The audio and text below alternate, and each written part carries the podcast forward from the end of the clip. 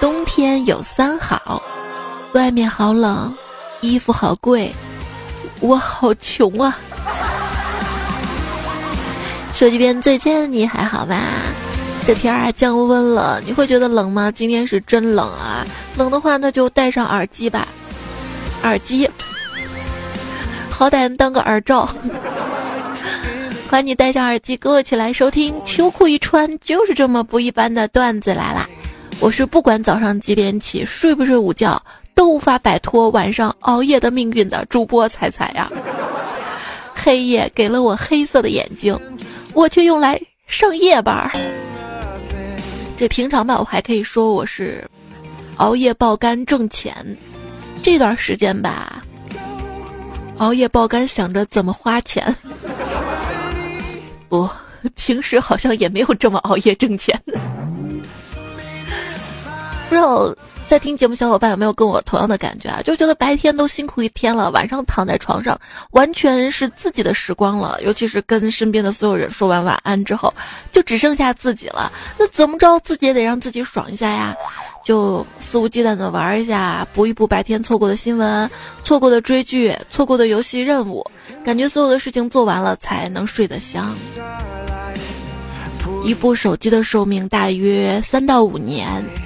只有人类寿命的二十分之一，手机只是你生活的一部分，而你却是它的全部。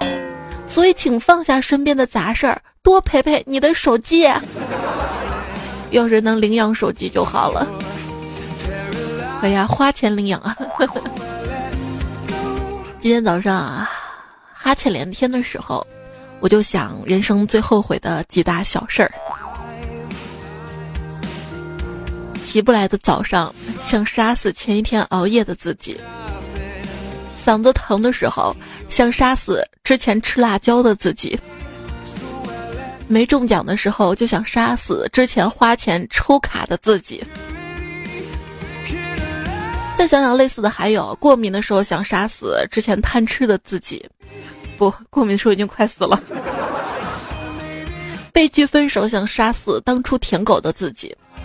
挂科想杀死当初贪玩的自己，你想杀死什么时候的自己啊？求留言补充。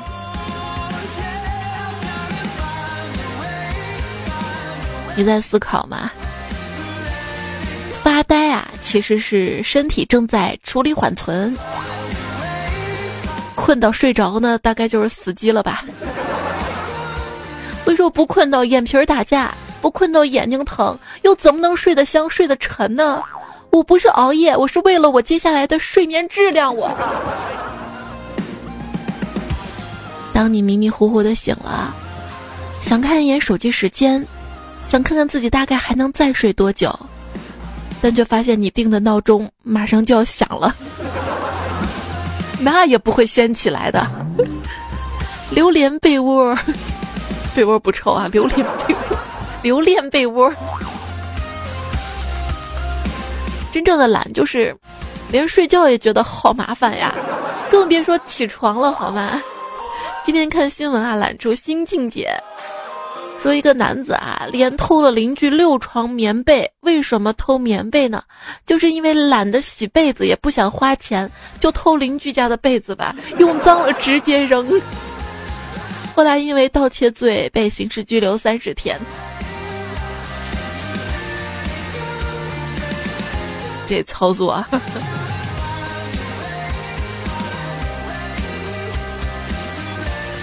有没有人因为懒得出门？为什么懒得出门呢？因为懒得化妆。为什么懒得化妆呢？因为懒得去买化妆品。为什么长得好看的姑娘有钱花？因为好看的姑娘节约了修图的时间，而时间就等于金钱呀。就是今天才明白的道理。那天说啊，父母总是担心你乱花钱，却不担心你有没有钱可以乱花。这句话被我妈听到了。我妈说，在父母看来，你没钱花的原因就是因为你乱花钱了。哎，等一下，有点绕。有人说，你生个孩子就好了，所有的消费欲望几乎会被团灭。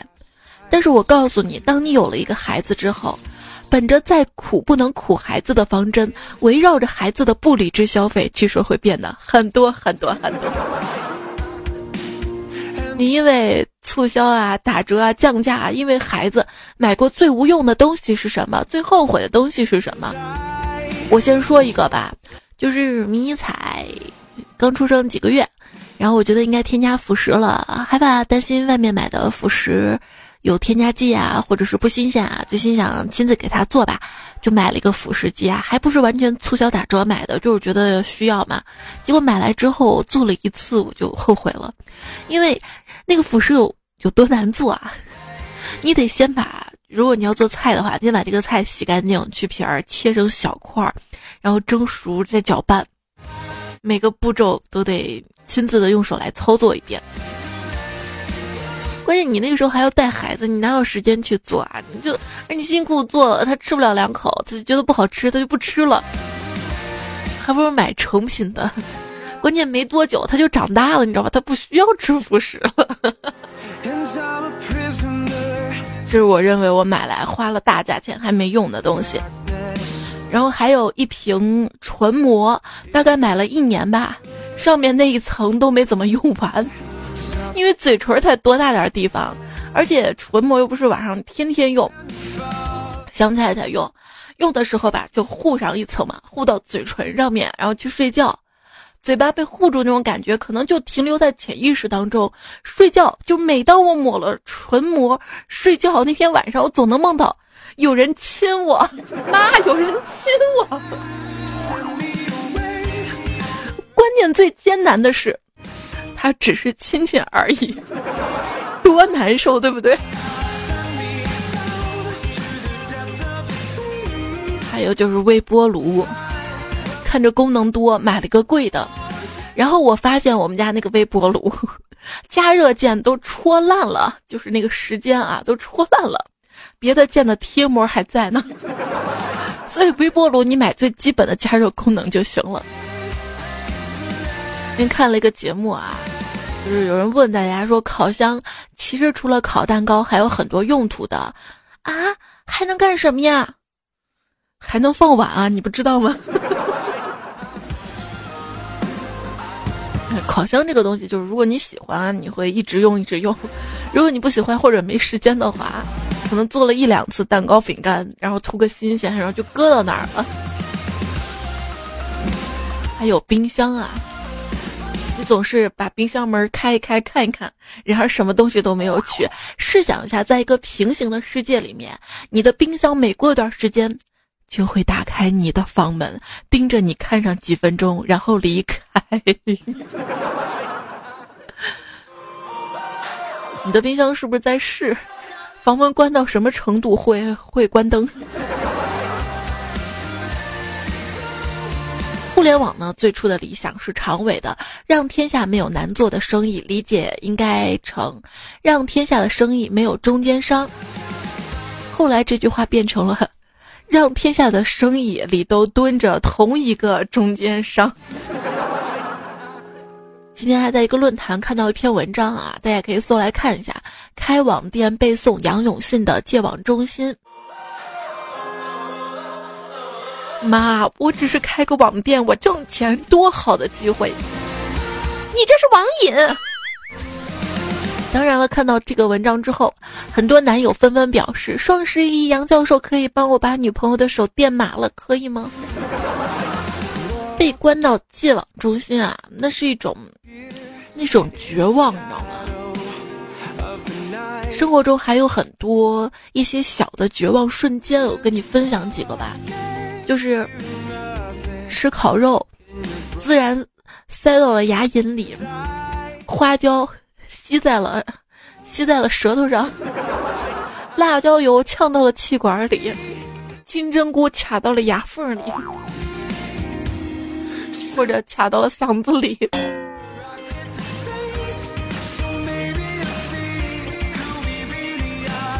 你生活中还有哪些绝望的小瞬间呢？好像只有特别敏感的人对这些小瞬间特别的在乎吧。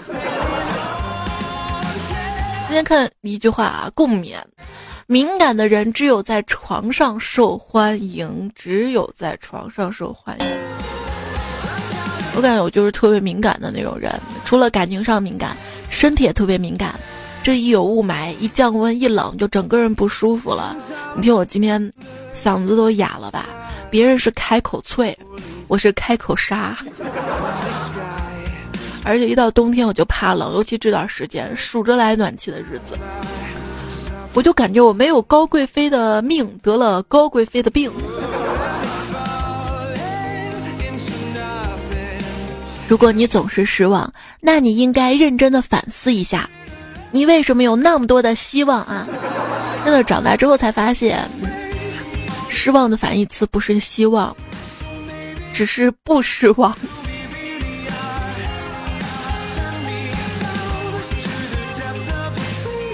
生活开始对我这种小鸡爪子放泡椒了，有时候感觉我的人生就像是逛宜家，弯弯绕绕找不到出口。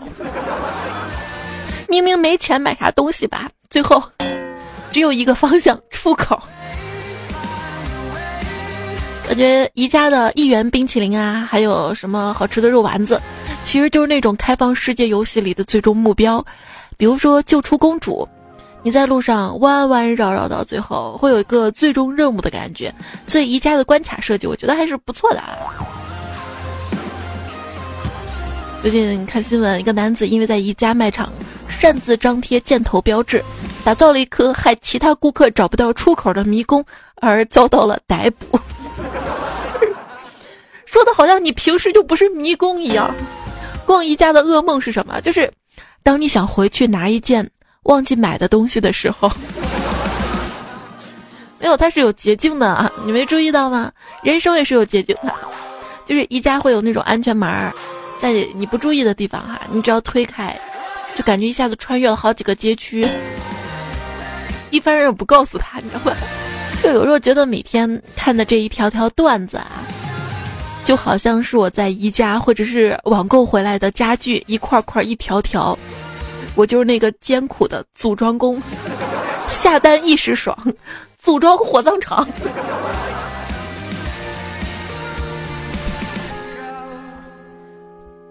我现在还有那种服务，就是帮你宜家代购，然后直接帮你运回家，帮你装，还比宜家价格便宜。我这是做广告吗？我。所以这个人生啊，只要你有，你有想法，到处都是挣钱的商机。每当我觉得自己特别辛苦的时候，我就会去享受一番服务。去哪家店呢？最后选择海底捞。真的不是广告，我觉得海底捞的服务真的好贴心啊！我今天去吃没有带钱，他们店员给报的警。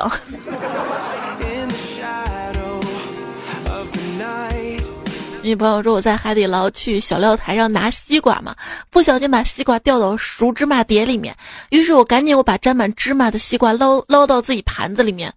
这时路过一个服务员，呃，服务员就问了啊，请问剩下这几片也要帮您粘芝麻吗？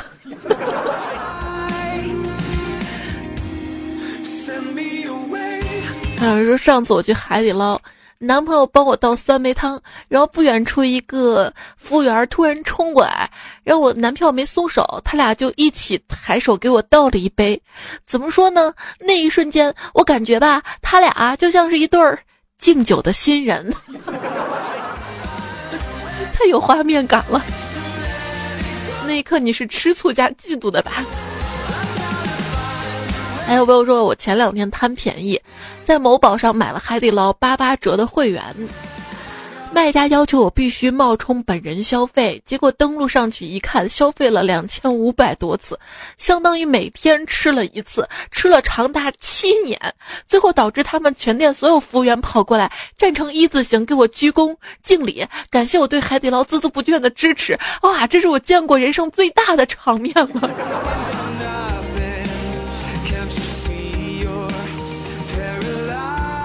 这么一想，还是有人向你低头的，生活还是可以过得去的。小人狂欢世事间，大佬灌酒气如山。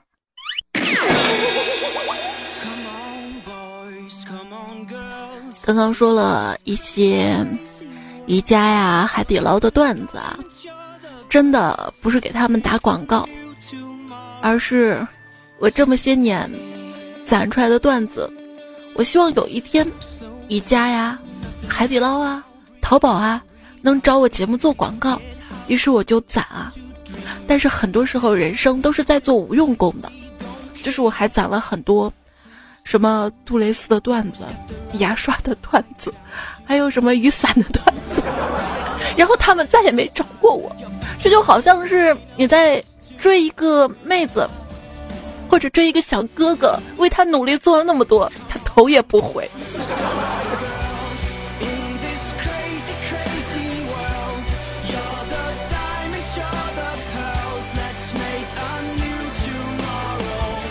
去网吧上网。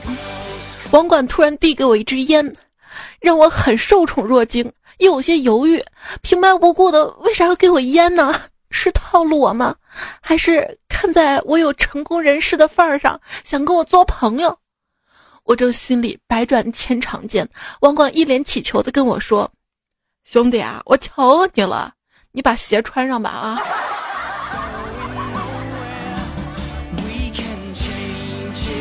我再也不敢放《丑脚丫丑脚丫》这首歌了，上期居然被吐槽了，好像你真闻得见似的。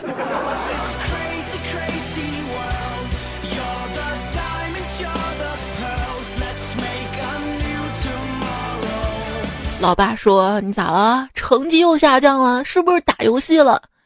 我说：“没有啊，随便考啊。”那行，举世无双，山穷水尽。王者荣归来，大吉，嗯，大利，今晚没学过，没事继续啊。卢本伟，爸，我没学过这个。回首望月，挨记，牛逼，然后我就被打了。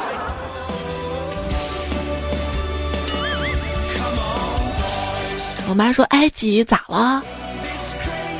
法老王复活了，咋都在说？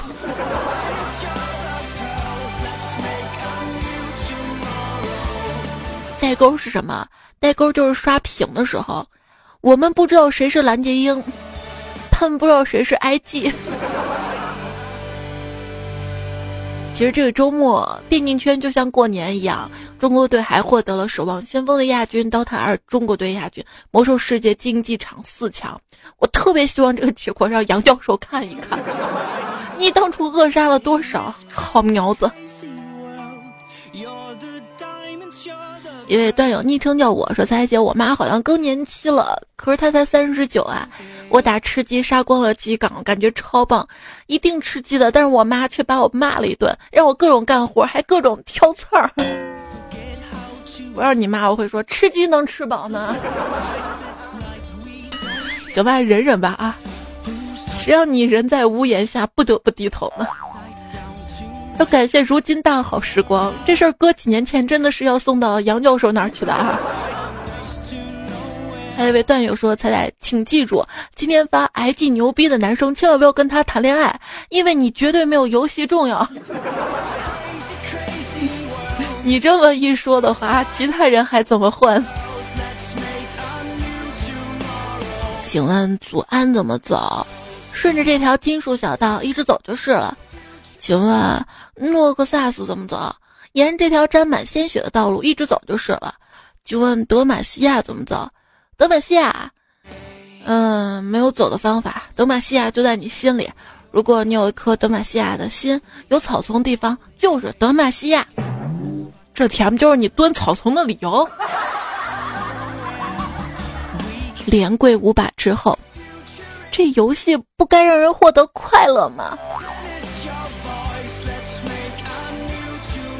神回复：游戏是让强者获得快乐，游戏不是应该给人带来快乐的吗？为什么我一玩游戏，我妈我妈就说我，游戏不是应该给人带来快乐吗？为什么我一玩游戏，他就让我秃头又空了钱包？没错，我就是那个悬不就飞、刻不改命的主播彩彩呀。那天我上山找大师，我说大师，为什么我玩了那么久的农药，意识跟技术还是没有长进呢？大师指了指岩石上的水滴跟一个小凹槽，我说：“大师，我明白了，你是让我坚持不懈，努力上分，总有一天会滴水石穿，技术大进，是吗？”大师默默点上一根烟，你天不就是一个坑？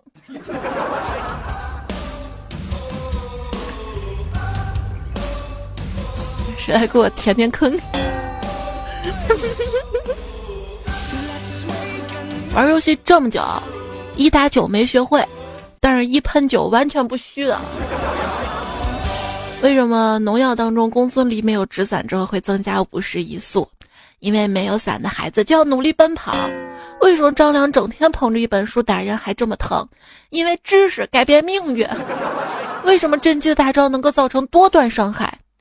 因为，你喜欢大海，而我喜欢浪。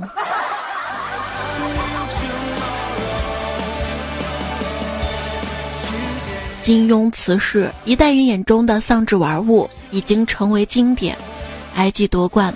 另一代人眼中的丧志玩物开始闯出名堂。武侠跟游戏如果都玩呢？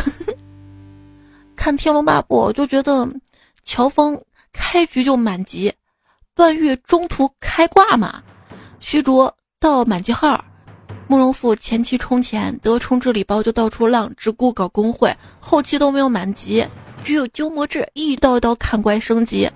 但是由于前期欺负段誉，后期被段誉开挂复仇，丢装备删号退服，不玩了。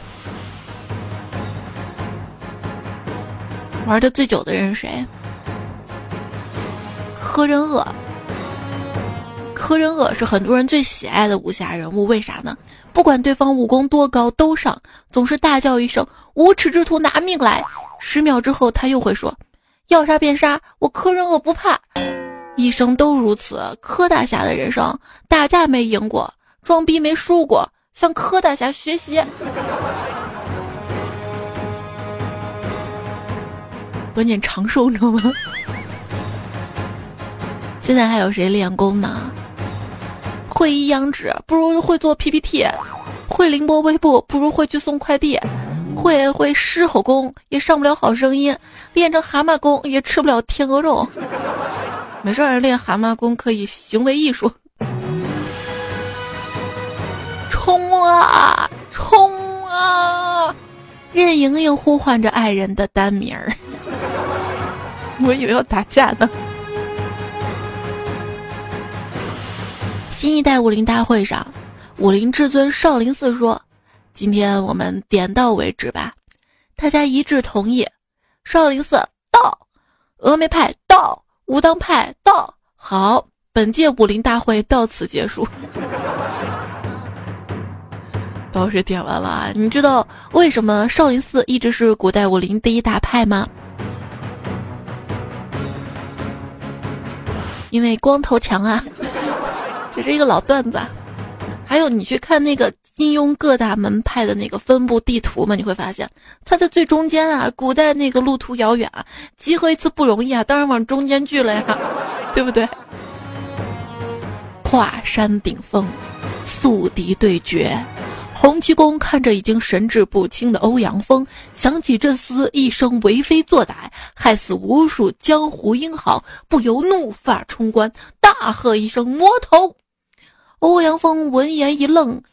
旋即委屈道：“摸头就摸头，你那么凶干什么？讨厌！”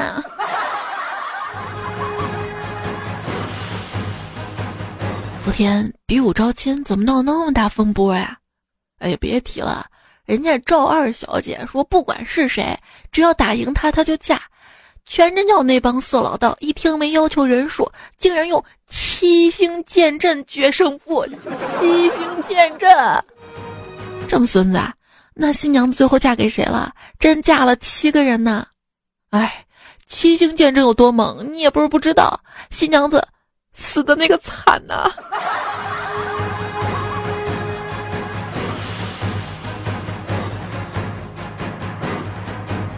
有一天啊，郭靖。令狐冲、杨过、韦小宝在一起比谁的老婆好。郭靖说：“我老婆为了我，宁可跟父亲决裂。”令狐冲说：“我老婆为了我，宁可被关少林寺。”杨过说：“我老婆为了我，宁可跳崖。”韦小宝没有吭声，面有得瑟。其余三人回头一看，原来双儿正在加黄蓉、任盈盈、小龙女微信好友，还要建个群。冲啊，冲啊！陈近南教育韦小宝：“你不能总这么不学无术下去，有空的话去上学吧。”韦小宝点头答应，回到家里对阿珂说：“从明天开始，你改名阿学吧啊。”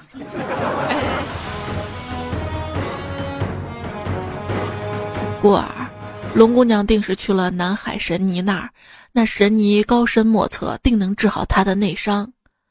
后来，黄蓉因散布南海神尼等虚假信息，被公安机关依法拘留。夜深了。杨过趴在地板上，歪歪斜斜的给郭靖写信。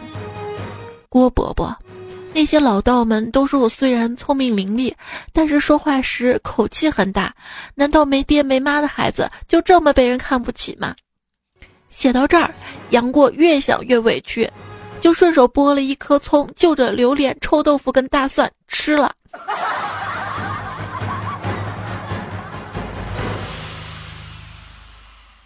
张无忌从武当山回到光明顶，发现韦一笑一个人在山下徘徊，惊问何故。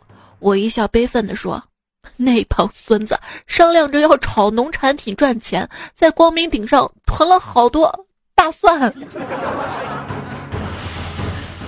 卖给杨过吃是吗？” 段正淳再见阮星竹之时，他仍如当年般美艳动人。两人相约在今夜月上柳梢之时，天龙寺后再会。是夜，段正淳心如小鹿乱撞，前去赴约。阮星竹悠悠道：“段郎，你可知我今为何约你前来？”啊？”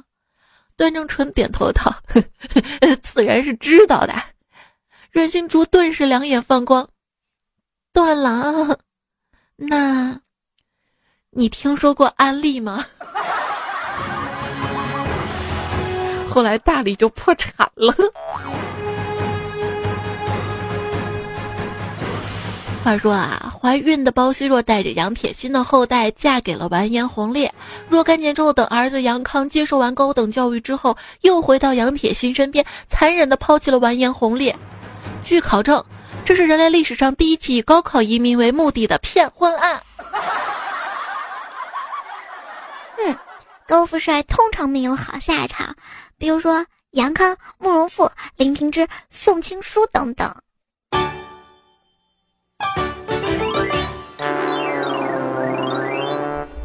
就是我觉得随着年龄的长大，我从曾经一个喜欢看言情剧的小姑娘。已经变成了一个喜欢看武侠剧的人了。为什么喜欢看武侠剧呢？具体的原因大概就是最喜欢剧里的一句台词，三个字儿：瘦死吧！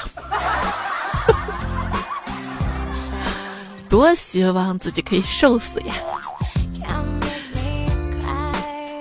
你知道嬴政？一统天下之后，自称自己始皇帝，那他病逝之后叫什么呢？叫秦始皇，不叫死皇帝。哎呀，糟糕，中计了！只见这个人捂住屁股，一根体温计赫然插在里面，原来他中的是体温计。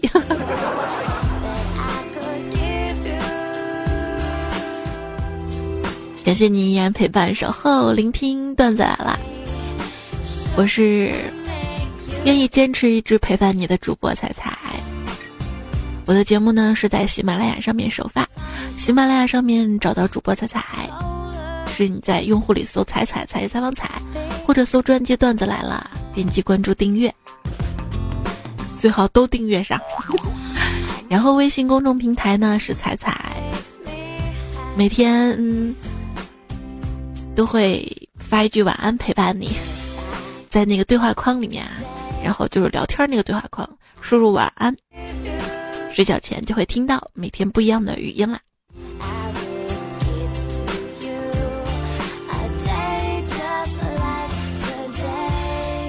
接下来呢，我们来看一看上一期节目，还有最近大家的留言啊。就上节目不是播那个丑叫呀丑家那个歌吗？很多朋友不是表示听不下去了吗？这位段友就特别好啊，他叫三十六兵，他说不对呀，不是丑脚丫，不信你听，是油开了煮，油开了炸，油开了煮，炸炸煮炸。就是如果大家遇到一首不喜欢听的歌，那你不妨忍忍看啊。一般一首歌在我节目当中不会超过二十分钟啊，一般也就十分钟一段就就换歌了。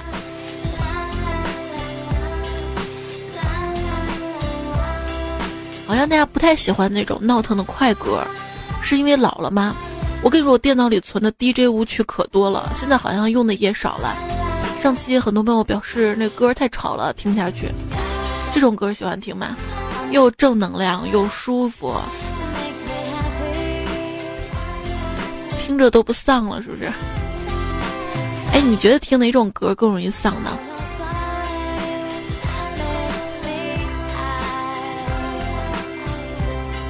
大明说：“彩彩啊，你说哪期节目没有脱发的段子？你让我这个脱发的女的觉得一点都不孤单。”主要也是因为现在网上脱发段子比较多啊，是不是段子手们都整天想段子，想的都脱发了呢？哎，我发现了一个神器啊，叫做补发，叫什么？补发粉，对，就是就我的那个太阳穴上面稍微有一点点头发稀疏嘛，然后每天出门前我就在这块涂一下，然后发际线立马就低了，而且看不出来。安利给脱发的妹子们啊！男生也可以偷偷尝试的，真的可以的。比如涂到涂到头到 涂到头顶上啊，这样的。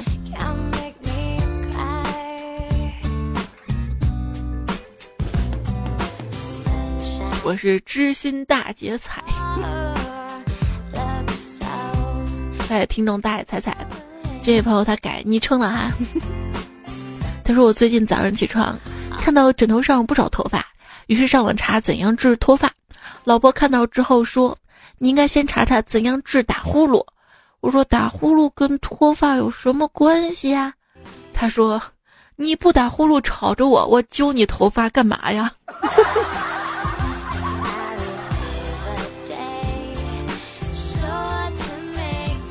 因为你不理我，这位朋友说吃饱了倒立，那岂不是肉都长在脑门上了吗？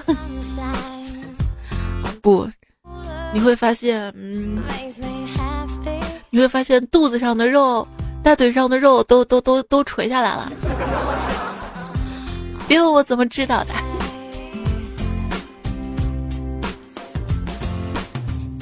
一直的备胎说：“彩姐，下次再录这么长时间，能不能提前说一下呀？”嗯，我的腿酸死了，每次有氧都听。这下好了，突如其来骑车这么久，恨你。那你下次试试划船机好了，就成胳膊疼。你就当这个星期多锻炼一次吧。但是后面节奏缓慢了的话，应该动感单车都快蹬不起来了吧？温堂还说：“大家有没有觉得后面越听出来心情不好啊？我都快听哭了。不是，我跟你说，心情还挺好的，但是哭是真真的哭了。就是到后期困的不行了，但是我一想想，自己拉的局，自己组的话题，含着泪也要把它搞完；自己写的稿，含着泪要把它录完的这种感觉。这期节目为什么含着泪播？”大半夜还在录，因为就是上期节目我最后说了一个周一见，结果因为我上期不是熬了一个通宵之后嘛，我就开始咳嗽，也许这个季节雾霾大的原因啊，每年都是这样子，就咳嗽。今天嗓子也是哑的，可哑的。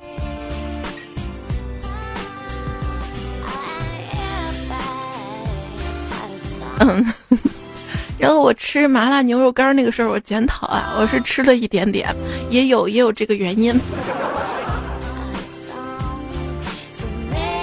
困，你知道吧？我又不抽烟，又不喝酒的，就吃辣椒提神，有理了。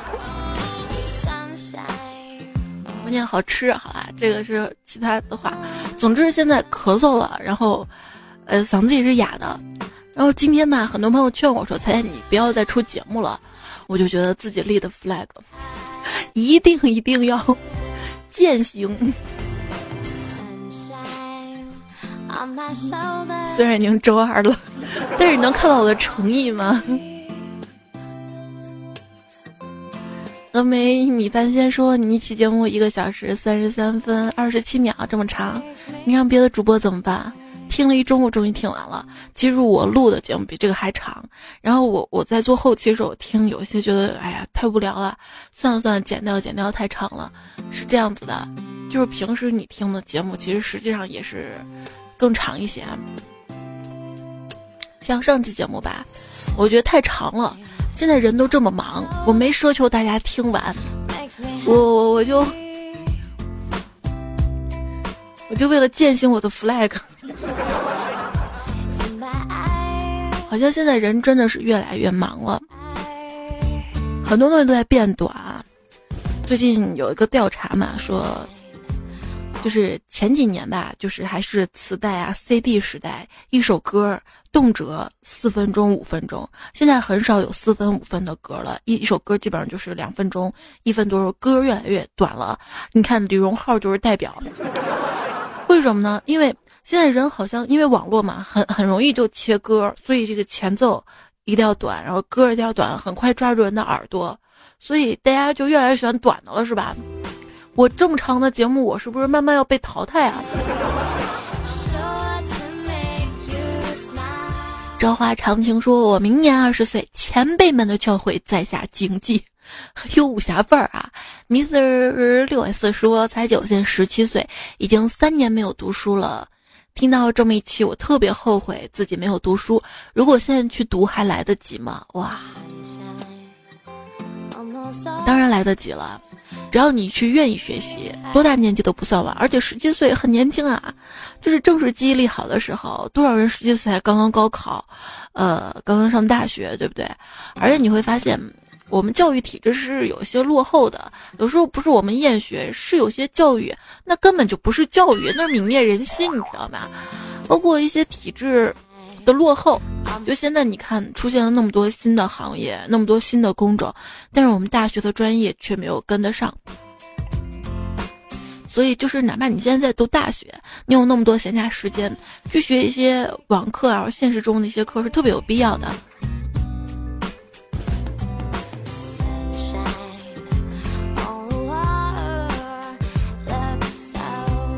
你说，多多学习。比多多点赞还会让你变好看，多多学习比多多留言还会让你变有钱，这个才是真理哥。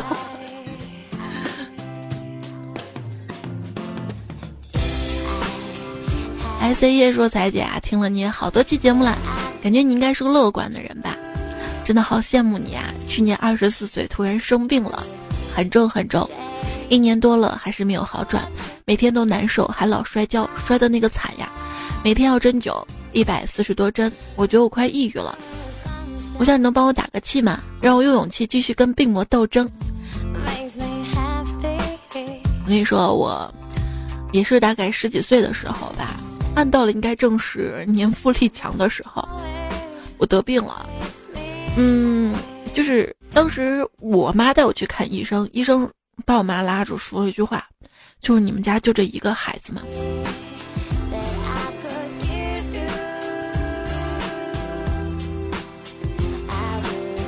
所以我妈就一直对我学习上没有什么太大要求，她就觉得，哎呀，你只要身体好，你能活着就行了。所以我高中那段时间挺玩物丧志的，包括初中、高中。嗯，那会儿家里也没有电脑哈，我就听广播，听着听着，没想到自己当时根本没有想到，就可能有那么一个希望吧。自己也许能当主播，但是我没想到自己最后就走到了这条路上。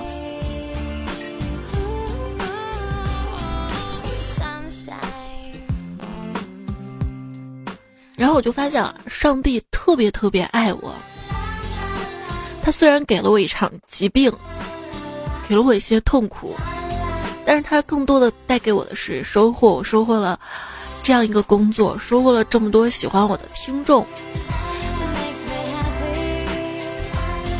你说我就是去哪儿找这么好一个工作，还可以在家，你知道吗？还能陪着孩子，所以加油，不要放弃啊！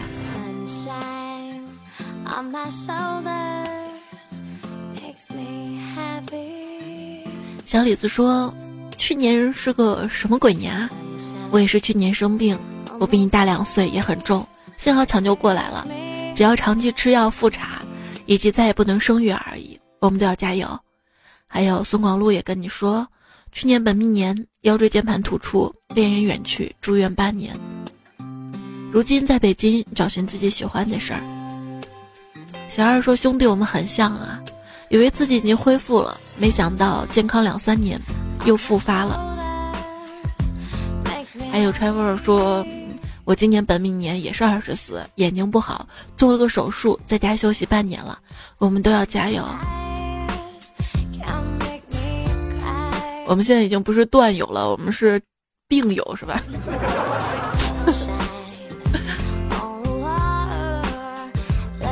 就是身体啊，就是有一些些不健康，这个病魔是完全可以打败的。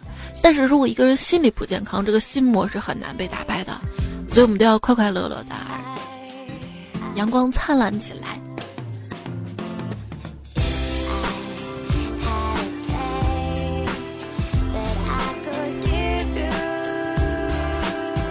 余伟说：“彩姐啊，第一次听你的声音，现在十八岁的我。”有时候差点变成虚假的自己，每当听你节目，我就找到了最初的自己。哎呀哎呀！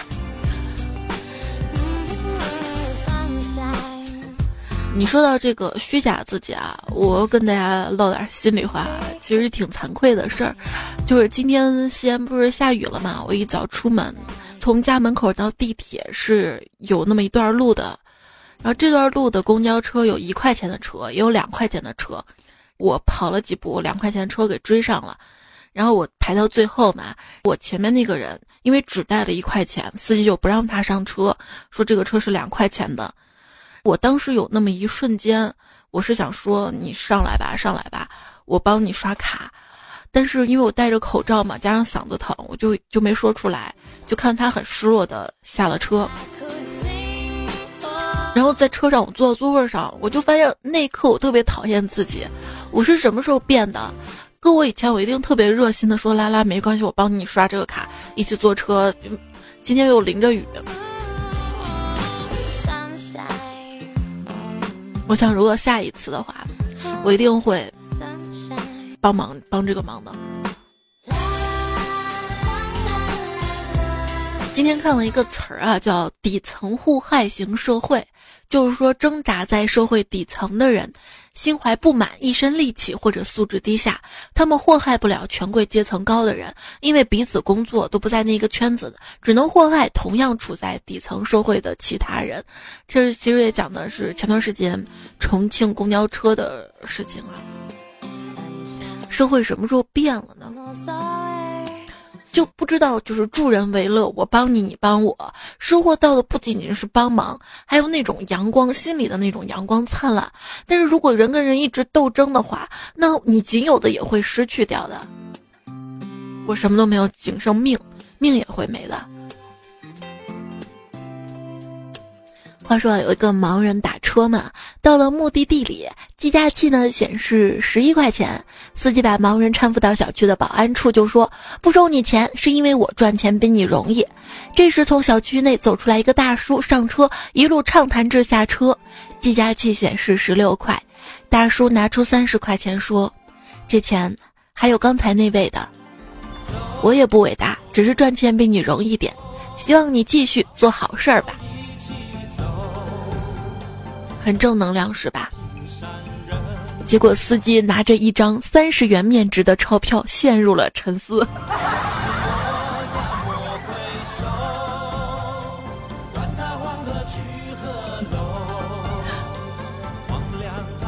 嗯，今天就聊到这儿吧。其实后面还有内容啊，就是很多互动，我搁到后面来播，嗓子感觉背不住了。哎呀，这首歌呢是《逍遥游》，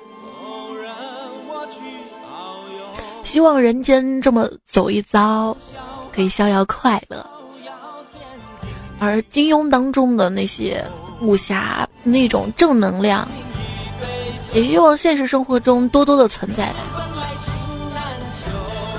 当然，这不是金庸的那个电视剧的主题曲啊，这应该是《东游记》里面的。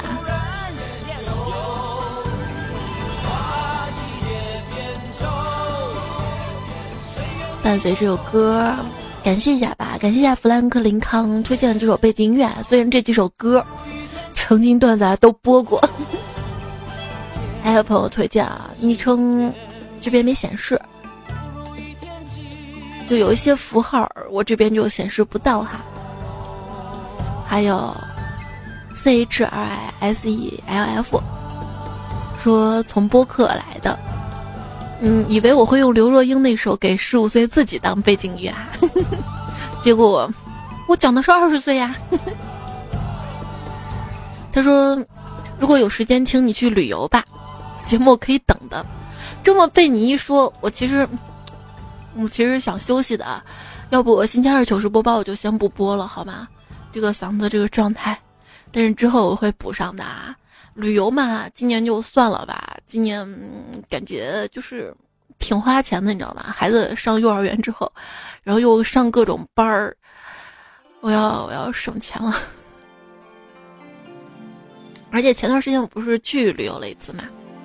如果过几天过天时间多的话。或者真的雾霾熏的不行了，那我可能还是会躲躲霾的。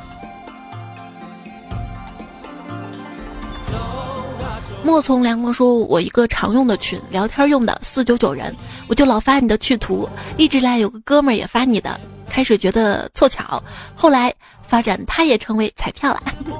要不把这期节目分享到群里面吧，然后 让兄弟们开心一下。”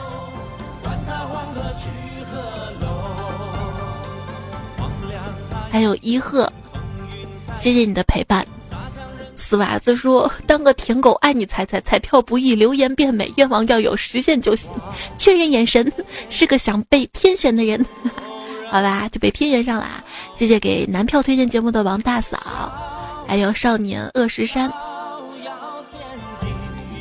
还有很多留言啊。这个周末没有力气，没有看完，我会努力把它全部看完的。希望你的烦恼。跟你的头发一样越来越少哎！好啦，正式结束了啊！那下期节目我们再会了。这会儿跟你说晚安还是早安呢？安，